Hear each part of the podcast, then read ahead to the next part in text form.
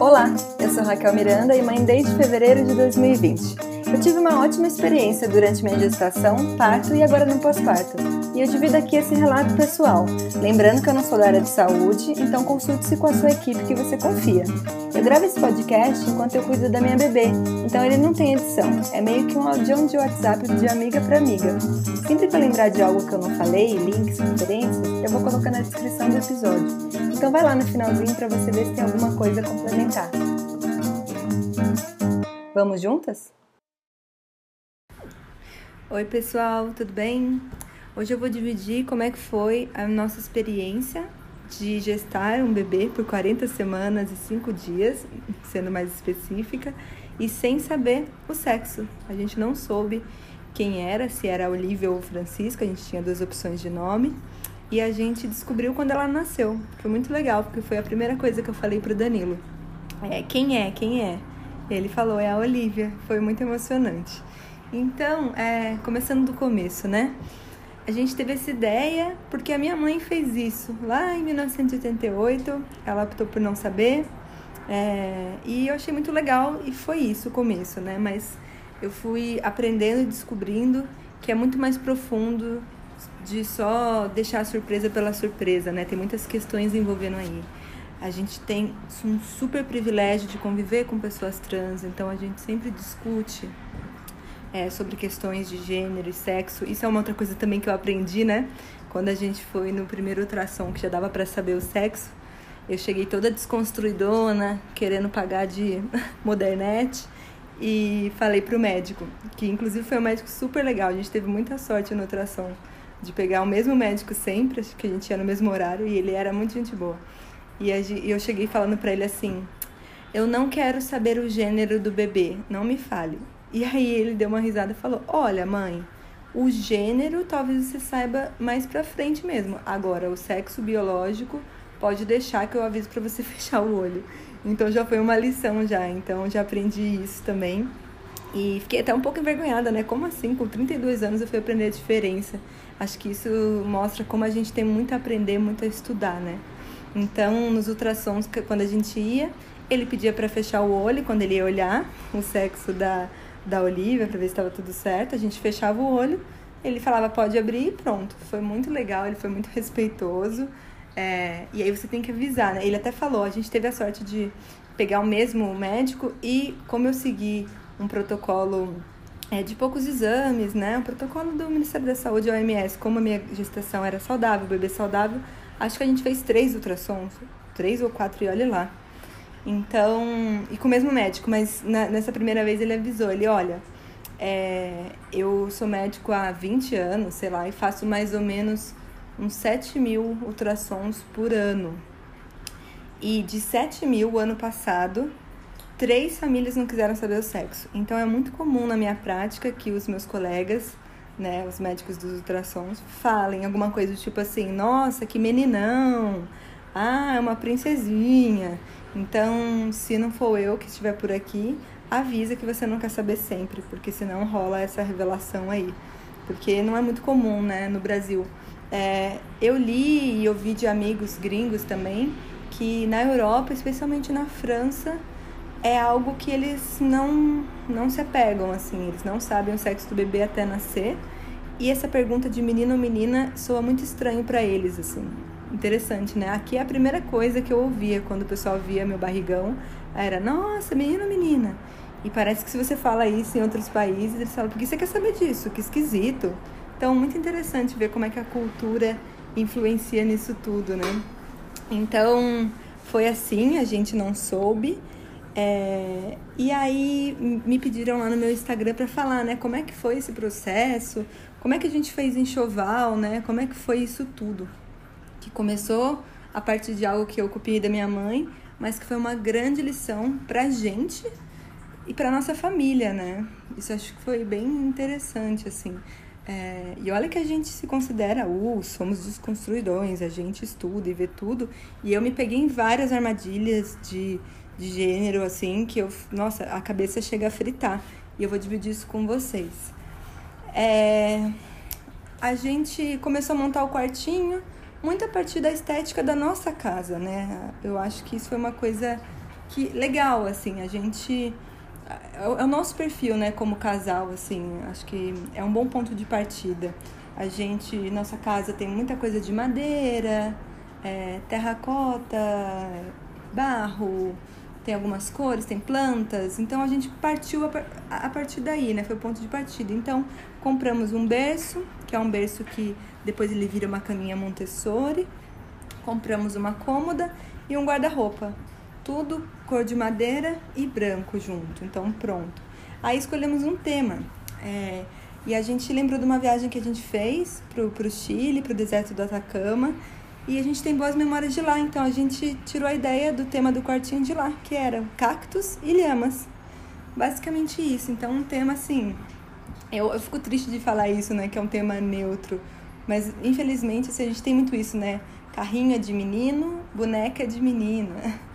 Mas também fez parte aí da nossa desconstrução e, e aprendendo, aprendendo tanto nessas 40 semanas de gestação e até hoje mesmo. É, então a gente começou a decorar o quartinho com cactos e lhaminhas que a gente tinha trazido da viagem, compramos outras coisas.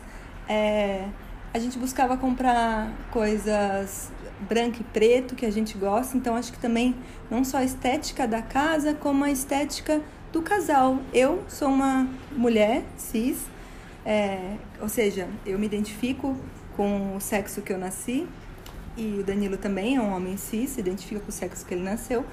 E a gente, como estética de casal, de indivíduo, eu não gosto de rosa.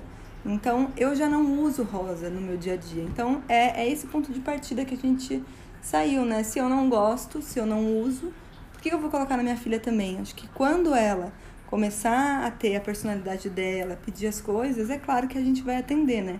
E dizem que é um grande cuspe na testa, né? Pode ser que um dia ela vire e fale: Quero me vestir de princesa e quero uma boneca. Aí o que, que eu vou fazer? Não vou dar? é muito assim, desafiador. Ah, provavelmente acho que a Lady Murphy vai bater na minha porta e vamos ver, conto para vocês daqui a alguns anos. Então, como a gente já não vive essa estética, de Danilo também não fica vestindo azul e eu não vejo visto rosa e a gente não tem muitas essas coisas. Como assim? Eu tenho amigas também que têm, que adoram é, brilho, adora rosa, adora um babado e tá tudo bem, entendeu? Eu acho que cada um faz o que achar melhor, faz o que agradar mais ao olhar, né? E a, a mala do bebê também foi uma coisa que a gente começou a reparar quando a gente estava grávida, quando a gente ia em restaurantes, né? Ano passado, quando não tinha essa pandemia, a gente ia em restaurantes, a gente reparava que tinha famílias com bebês, e, e, carrinho, a gente olhava, a bolsinha era cheia de ursinho, cheia de coisinha. Aí eu falei, nossa, eu não usaria uma bolsa cheia de ursinho ou cheia de bonequinha, sabe? Eu, eu quero comprar algo que eu usaria, assim. E aí a gente comprou uma mochila, uma mochila própria para isso, ela tem espaço para colocar, enfim, fraldas, paninhos. É, e ela é toda estampada com uma flora, assim, uma flora meio que é, costela de Adão, plantas, assim, bem legal. E a gente foi atrás disso. E uma coisa que eu aprendi nisso tudo é que a seção de roupas e artigos de menino tem coisas mais neutras do que na de menina. A de menina é bastante carimbada, tipo, isso é uma menina, sabe? É, sou menina, tipo, princesa, rosa, é, florzinha. E a gente comprou muita coisa pra, pra. Não pra ela, a gente não sabia que era ela, pro bebê, né? Em sessão de menino. Isso foi um grande exercício também que, que eu vi partindo da gente e de amigos e familiares, né? A gente ganhou muita coisa azul, mas a gente não ganhou coisa rosa. O que, que quer dizer, né? Isso na minha interpretação. É, já vi alguns documentários sobre isso, já li alguns livros que é, é como o nosso mundo é um mundo é, que o patriarcado domina, ou seja, ele é dominado, a riqueza está na mão de homens, homens brancos, cis, héteros. É, tudo que é abaixo disso é inferior, né? Então, é, tudo bem uma menina usar azul, um bebê, usar, um bebê menino usar azul, mas não é tudo bem um bebê menino usar rosa. Então, muito interessante isso, assim. Isso, sim, é, a gente fez isso, nossa família, nossos amigos, assim. Então, é muito, muito profundo. E, e, eu me peguei também, do tipo, não tô nem aí. Se eu tiver um menino e quiser pôr uma roupa de florzinha, eu vou pôr. E aí você para e pensa, pô, mas a sociedade está preparada para isso? A sociedade vai tratar bem o meu menino usando florzinha, é muito triste, assim. Eu não tenho uma resposta, não cheguei a uma conclusão. É, uma vez eu, a gente foi levar ela para tomar vacina e eu vesti ela inteira de azul. É, roupinha azul, toquinha azul, meia azul. E, e, a enfermeira ficava chamando de ele. Vamos arrumar a perninha dele. Ah, ele, ele, ele. E aí eu fiquei brava. Falei, é ela, é a Olivia. A enfermeira, nossa, desculpa. E aí eu fiquei assim, cara, por que, que eu fiquei brava? Não é um xingamento ser menino. Nem é um xingamento também ser menina. Que engraçado, né? Tipo, é muito interessante, assim. Foi um experimento muito bom. É... E assim, tinha dias que eu acordava e falava, Danilo, não aguento mais, eu preciso saber quem tá aqui, eu preciso criar vínculo, eu preciso chamar pelo nome. E o Danilo me manteve firme. Não, agora a gente vai até o fim. E foi muito bom, assim. Eu agradeço muito a ele de ter feito isso. A gente criou, a gente juntou os dois nomes, Francisco e Olivia, e chamava de Chico Olivia. Ou de Bebê Ranilo, né? Que é a mistura do meu nome com o do Danilo. É, mas, assim, conseguimos. Isso foi mais que no, no começo, assim. Acho que lá pelo sexto, sétimo mês eu já estava totalmente acostumada com o bebezinho aqui.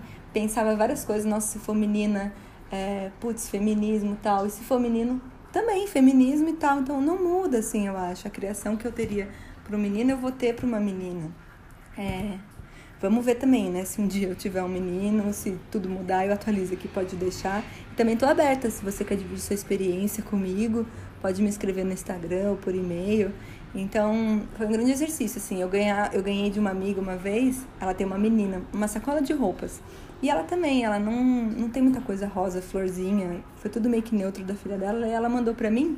A primeira coisa que eu fiz foi abrir em cima da cama e separar o que era neutro e o que era de menina. E na hora me veio uma voz: Raquel, o que, que você tá fazendo? Não é sobre isso.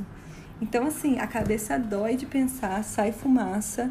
É aí que você vê que, por mais desconstruído que você seja, por mais que você estude, por mais aberto que você seja, é, o sistema patriarcal fez um belo trabalho aqui dentro da gente, assim, sabe? É, é, é se questionar o tempo todo.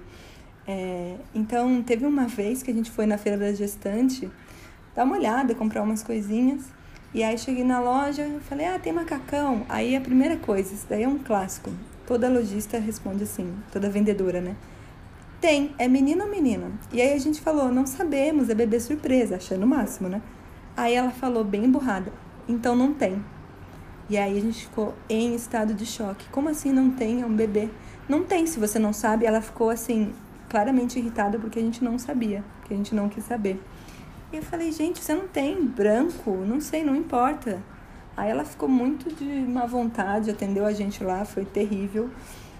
É, mas isso foi um de muito, muitos capítulos que a gente viveu, assim. Estou falando em feira de gestante, em shopping, em loja de, de pinheiros, não importa onde a gente estava, tinha sempre esse atendimento, assim, sabe?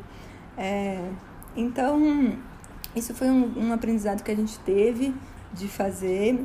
É, foi, foi essa nossa experiência. Hoje, inclusive, eu tô falando com vocês e tô olhando. Eu comprei aqueles tapetinhos para deixar o bebê no chão.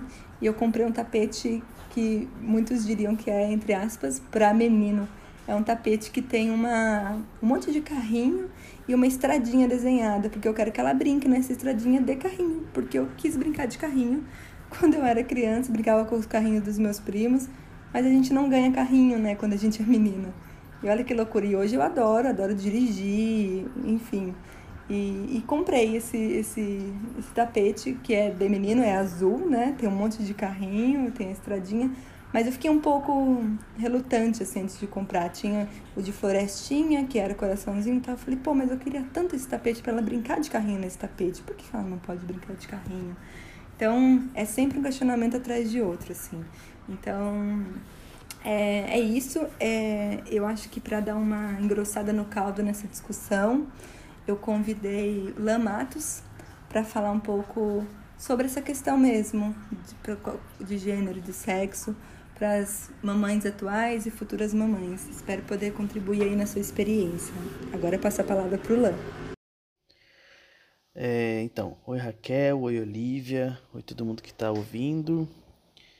É, eu queria primeiro agradecer esse convite de compartilhar algumas, algumas coisas, alguns pensamentos, né, sobre esse tema aí que permeia muito, né, a cabeça das mamães, dos papais, enfim, sobre a criação.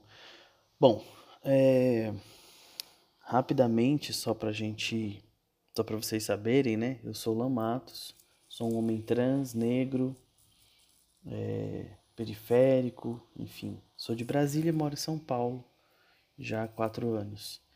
E aí Raquel fez esse convite para a gente papiar um pouquinho.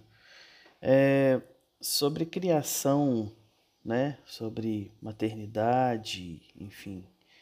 É, existe muito essa dúvida e essas questões sobre como criar melhor os filhos, né? As filhas é, fora um pouco desse, dessa binariedade que está imposta aí há tantos anos, séculos, milênios, enfim, sobre a sociedade, né? De que todo homem é assim, toda mulher é assado e que se coloca esse gênero de masculino e feminino, de homem e mulher, a partir de uma expectativa, né?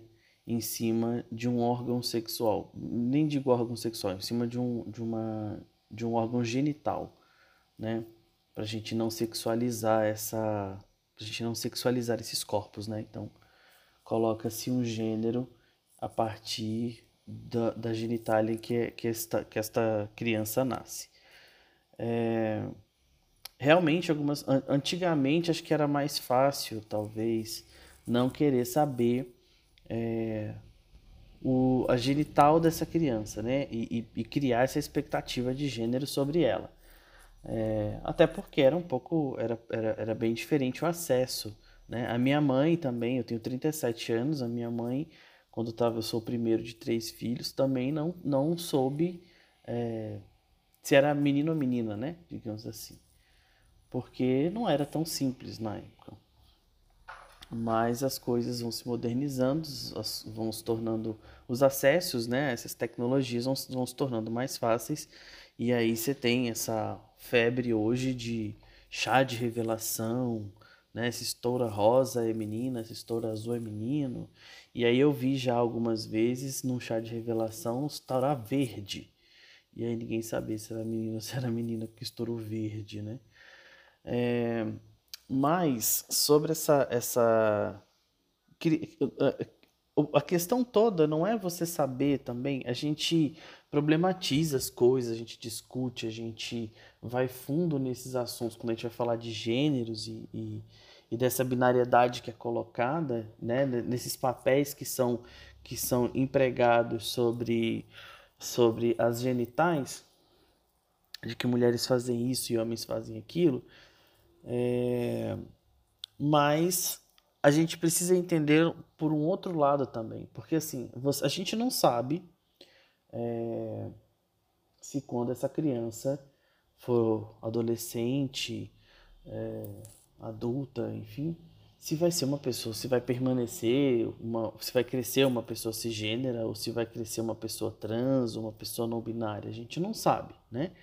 Então cria-se uma expectativa, lógico. É, a expectativa é, quando você descobre que a criança nasceu de vagina, você já pensa que ela vai ser uma menina. Se nasce de, de, de pênis, você já pensa que vai ser um menino, né? E aí as pessoas, para tentar quebrar um pouco esse padrão da binariedade, o que, que elas fazem? Então vamos colocar um nome neutro na criança, vamos criar ela com um gênero neutro, vamos, vamos, vamos tentar neutralizar essa binariedade. É, e aí isso parece muito difícil, escolher um nome neutro, tratar a criança no neutro, criar as coisas todas no neutro. Talvez não é não a solução agora, né, como, como a, a, a sociedade, algumas pessoas na sociedade, elas tendem a discutir mais sobre essas questões de gênero, essa, essa binariedade e não binariedade, é... talvez a solução não seja tão, começar tão assim a fundo né, é, já querer colocar tudo no neutro, né? A gente pode começar uma, uma, um trabalho por um outro lado. Por que, que a gente não tenta? Isso, isso a gente abrindo um diálogo com pessoas binárias, principalmente cisgêneras e hétero, né? É, principal, principalmente esse grupo. Né? Não que, que pessoas trans e não binárias e, e, LGBTs também não, não devam fazer parte disso, mas devem sim, porque também é, constituem suas famílias com filhos, enfim. É, mas a gente abrir esse debate e começar a questionar os papéis de gênero, né?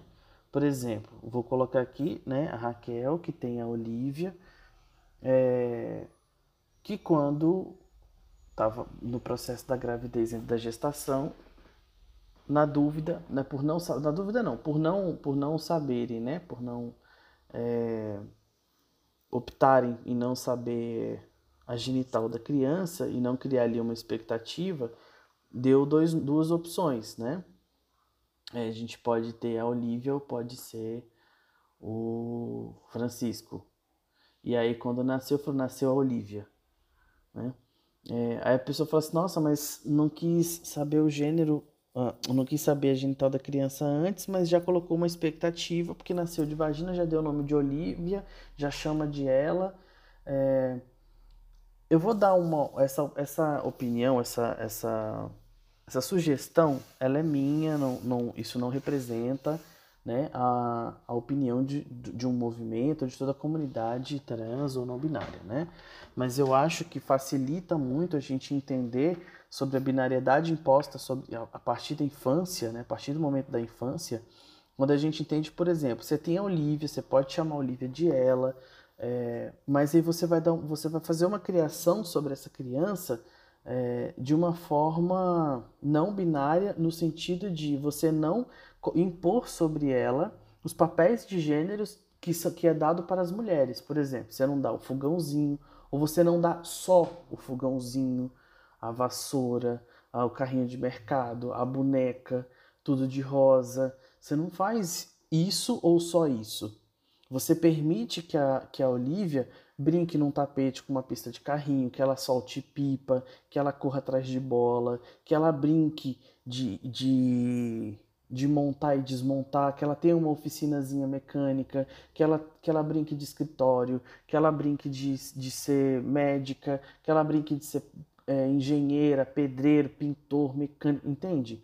é, é, é muito mais fácil você começar a pensar desse jeito, porque quando a Olivia crescer, ela vai estar preparada para qualquer coisa. Ela vai entender que ela pode, se ela, se ela é, é, entender que é uma menina que é cisgênera, que é vai ser uma mulher cisgênera, ela vai crescer entendendo que ela não foi criada para cuidar da casa e ter filhos. Esse é um dos maiores problemas hoje da binariedade. É porque ela engessa o comportamento das pessoas. Então, é, é, quando, quando você não tem esse tipo de pensamento, quando você não se abre a esse tipo de, de conversa, você vai criar o que? Primeiro que você vai continuar fazendo a manutenção do machismo, no sentido de que toda mulher foi criada para ficar dentro de casa, ser bela recatada do lar, e que todo homem é aquele que é o garanhão que sai para a rua para trabalhar e ser o provedor da casa. E aí quando você abre essa criação né, que tivesse o Francisco, que o Francisco brincasse de ser papai, que brincasse de ser médico, que brincasse de ser pedreiro, que brincasse de limpar a casa, que brincasse de costurar, que brincasse de, de pentear um cabelo, de fazer um, de ser cabeleireiro é, é, e de soltar a pipa e também de correr, o Francisco iria crescer é, com outro pensamento. E ele vai crescer mais preparado, inclusive para ser pai, se caso fosse a, a enfim, se tivesse aí no destino dele, que, que casasse tivesse filhos, entende? Ele, ele teria outras habilidades, ele, ele, ele estaria é, preparado para outras atividades da mesma forma que a Olivia estaria também é, preparada e, e, e, e, com um pensamento amplo sobre do que, que ela pode, né? De, até, até onde ela pode ir, quais os objetivos ela pode alcançar, né? Então você tem outra.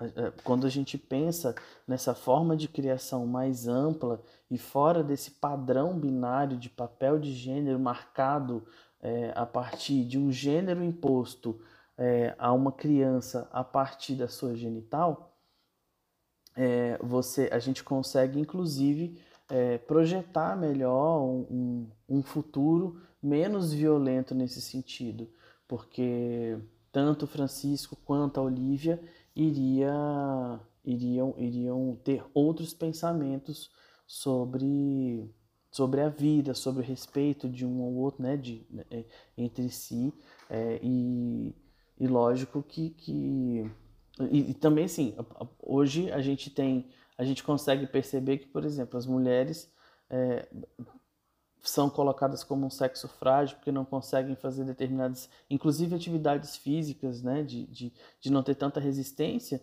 inclusive por conta dessa questão de criação, né, porque as mulheres são criadas para ficar dentro de casa, os homens é que saem para jogar bola, para correr, então eles criam uma resistência maior. Então quando você começa a, a refazer isso, né, de, de outra forma, permitir que ambos façam as mesmas atividades, você vai ter pessoas no futuro mais preparadas para enfrentar outras coisas, né? É, acho que isso, inclusive, diminui aí essa, talvez essa frustração, é, inclusive dos homens. Eu acho que isso, isso, isso também tem muito a ver com, com a formação dos homens, porque é a partir da infância que os homens são os, os homens colocados, né, colocando essa expectativa de gênero sobre os corpos com pênis, né? É, são colocados sempre uma prova de resistência quando desde a infância não se permite chorar, quando eles não podem reclamar de uma dor, quando eles não podem reclamar de um sentimento. É, vem já desde a infância, né? Quando, quando o então colocado como menino, se ele chora, fala assim, não chora, né? Menino não, menino não chora, é, tá chorando porque é menininha. Então isso já vem desde a, desde a infância, né? Essa, esse, essa manutenção desse machismo vem desde aí. E quando você rompe, se a criança chora, você permitir que ela chore, permitir que ela reclame, permitir que ela fale do sentimento dela, também você consegue quebrar um pouco essa caixa do masculino que é imposta para os corpos que nascem com pênis. É, sobrenomes, às vezes as pessoas pensam assim, ah, tem que colocar um nome neutro, porque se caso essa criança for trans ou qualquer outra coisa, vai ficar mais fácil para ela. É, eu acho que, para além do nome, pode ser Olivia um dia, né? Eu estou usando muito, Raquel, a, a Olivia, né? Porque é, é que está aqui próxima, né? É, próxima que eu digo nessa nossa conversa, né? Porque devido à pandemia a gente não está próximo. É, digamos aí por uma, uma, uma hipótese, né, para a gente usar de exemplo, se ela se ela se entende no futuro que é uma pessoa trans, é, mesmo tendo o nome de Olivia, ela pode querer modificar o nome dela depois e aí descobrir que é uma pessoa não binária, uma pessoa transgênera, enfim, é, não vai ser o nome, né, que vai ser o grande empecilho na vida da Olivia, né, de Olivia, é, se dentro da casa onde ela foi criada, ela foi cercada de respeito. Porque se desde o início é, os pais de Olivia é, a cercam de carinho e desse entendimento de que ela pode ser e ela pode fazer o que ela quiser, né? Lógico que dentro de um de um de uma de uma de uma, de uma segurança, né? Que os, os pais vão proteger, vão cuidar para que ela esteja sempre segura. É, se um dia ela, ela entender que ela pode ser quem ela quiser e ela, e ela sentir nisso é, que ela é uma pessoa transgênera, se ela começar a perceber que é uma pessoa transgênera, ela vai, o nome não vai ser empecilho, porque ela vai entender que os pais estarão, o pai e a mãe vão estar do lado dela em qualquer decisão que ela quiser tomar da vida dela.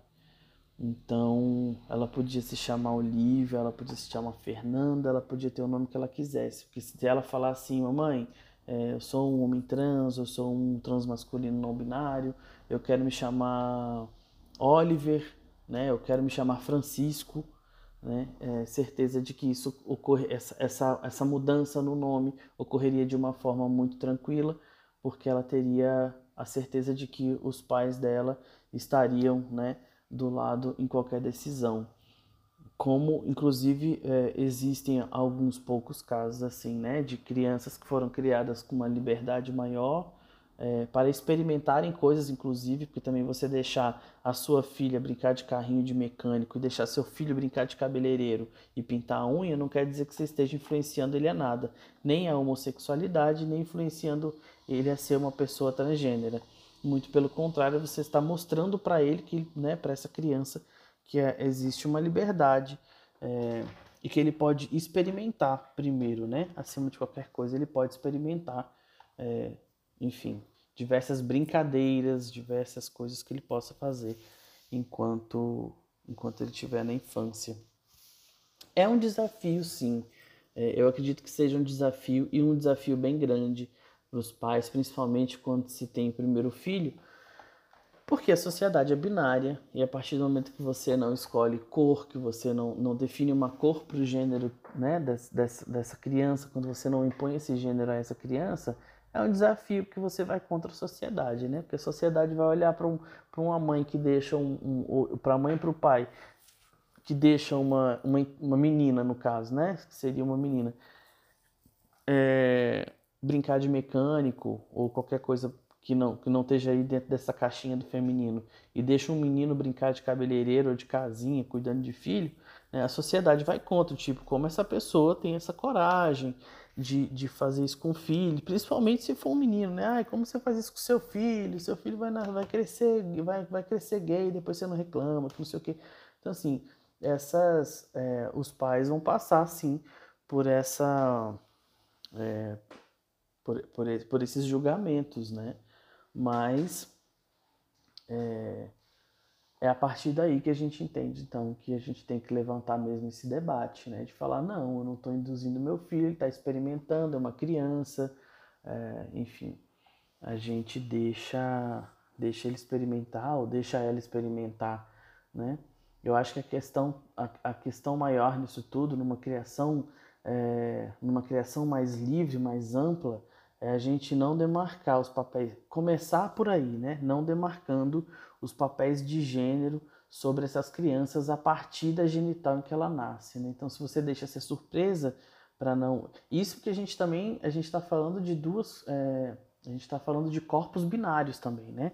Porque a gente sabe que existem corpos que são é... que estão fora desse padrão binário, que são os corpos intersexo, né? E aí a intersexualidade ela pode vir física né, visível né, é, de ambiguidade de, de, genital, como ela pode ser uma série de outras características que não estão visíveis aos olhos e nem perceptíveis ali no momento do nascimento. Pode ser cromossômica, né, ela pode ser gonodal, enfim, ela tem uma. São, são mais de 40 possibilidades de corpos né, biológicos, a gente falando de biologia. É, e que isso também tem que ser conversado porque a gente sabe que até hoje, principalmente aqui no Brasil, ainda existe um alto número de mutilação. Quando a criança não nasce adequada dentro do padrão binário de corpo, né, com pênis ou vagina, ela é mutilada para se enquadrar em algum lugar. Né? E isso também tem que ser debatido, um, um assunto bem mais, mais profundo. É, de consciência, inclusive dos pais, porque naquele momento a criança não pode, não tem como decidir sobre nada. Mas eu acho que é isso. A, a, a, o início disso tudo ele tem que, ele tem que vir a partir de, de, ter, de se ter a consciência de, de criar uma, um, um ser humaninho, né?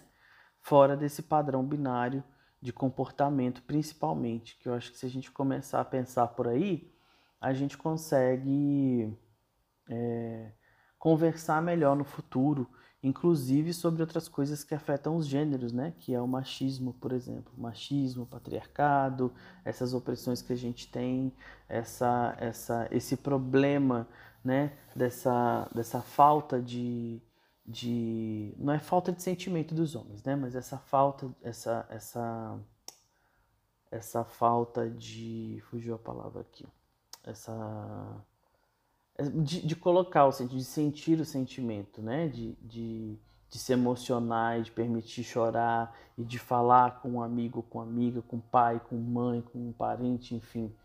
É, começar isso, isso também pode ajudar né, a, a, a, criar melhor uma a gente conseguir pensar em criar ter uma sociedade né minimamente consciente no futuro então pensar um pouco mais sobre isso, né? Sobre como a gente tem criado essas crianças, como elas vão, vão se, se comportar no futuro. E é isso, eu acho que a Olivia vai ser, tem tudo para ser uma, uma criança muito esperta, né? Eu acho, acho muito válido isso, mesmo, né? Colocando aí a Olivia, falando, tratando ela no feminino, mas com essa consciência de que ela vai poder brincar de carrinho, mas ela também vai poder brincar de boneca, vai poder soltar pipa, vai poder correr atrás de bola e vai brincar de limpar a casa, até porque ela vai entender que limpar a casa é uma atividade é, que é de quem mora na casa, porque é a manutenção do lar no, e não uma atividade é, em, para mulheres, uma atividade feminina. Da mesma forma que ela vai entender que se quando ela for adulta ela quiser trabalhar numa oficina mecânica e ter a oficina dela, ela vai poder ter também. É, e eu acredito que também se fosse Francisco seria da mesma forma, do mesmo jeito que ele entenderia que é importante para ele saber cuidar da casa, não porque é uma atividade feminina, mas porque é uma atividade de quem mora nela. Ele poderia, por exemplo, ter um salão de cabeleireiro e ser perfeitamente cisgênero e heterossexual. Isso não, não afetaria em nada na vida dele. Ou se, se ela quiser ser uma pessoa não binária, ela vai ser, se quiser ser transgênero, vai ser, e não vai ser o nome, nesse caso dela, não seria o nome que seria o problema, porque ela ia entender que ela está cercada de carinho, que ela está protegida e de que, independente da escolha dela, é, os pais estariam ali do lado para apoiar ela, porque ela pode ser livre, né? Mesmo que a gente pense na liberdade, talvez esteja longe, né? O que é ser livre hoje, em tempos de pandemia. É, mas, enfim, mais uma vez, espero que, que, que, que tenha sido nítida, né? Essa, essa conversa, assim, muito, muito breve é, é um debate muito importante, a gente tem pano para conversar aí por muito tempo sobre esse assunto de como, como colocar os filhos, né, criar os filhos nesse mundo. E estou à disposição, vamos conseguimos conversando. Muito obrigado, Raquel. Muito obrigado, Olivia. É, desejo tudo de bom nessa criação que ela seja uma, um ser humano exemplar, que ela seja um ser humano livre, né? E que ela saiba que ela pode ir e vir, que ela pode ser quem ela quiser, porque a mamãe e o papai dela vão estar sempre do lado. Beijo para todo mundo. Uau, quanta coisa, hein, que a gente aprendeu aqui. Muito obrigada, Alain, pela sua generosidade de dividir isso tudo com a gente com futuras mamães, atual mamães, e eu acho que esse papo também não, não fecha apenas na maternidade, né? Eu acho que para tudo na nossa vida, porque a gente vive em sociedade, né? A gente está se relacionando, todo mundo conhece alguém que tem uma criança, né? Todo mundo é um tio, uma tia, madrinho, padrinho, amigo, amiga, primo, né? A gente tem aí grande chance de enriquecer esse ambiente da criança, né? Eu acho que é bem isso que o Lam falou mesmo. É o que a gente quer fazer aqui em casa oferecer para a Olivia todas as possibilidades possíveis, assim, isso deve fazer um bem danado, né, para o desenvolvimento cerebral dela, para crescer em sociedade, né, a gente não está aqui nessa vida sozinho, é, então é o que a gente quer fazer muito por aqui. A Olivia tem boneca ao mesmo tempo que ela também tem carrinho, ao mesmo tempo que vai ter o que ela quiser quando ela começar a escolher também, né? É, eu acho que tornar um ambiente enriquecedor criativamente, so socialmente, né, para uma criança é bem bacana, assim, ter todas essas possibilidades que a gente puder oferecer, né? E eu não dividi isso no começo do áudio, mas um, um aprendizado que eu vi, assim, quando eu me tornei mãe, de você começa a reparar em mais coisas, né? Sessão de roupinha, sessão de brinquedo, foram as bicicletas, assim, é muito doido.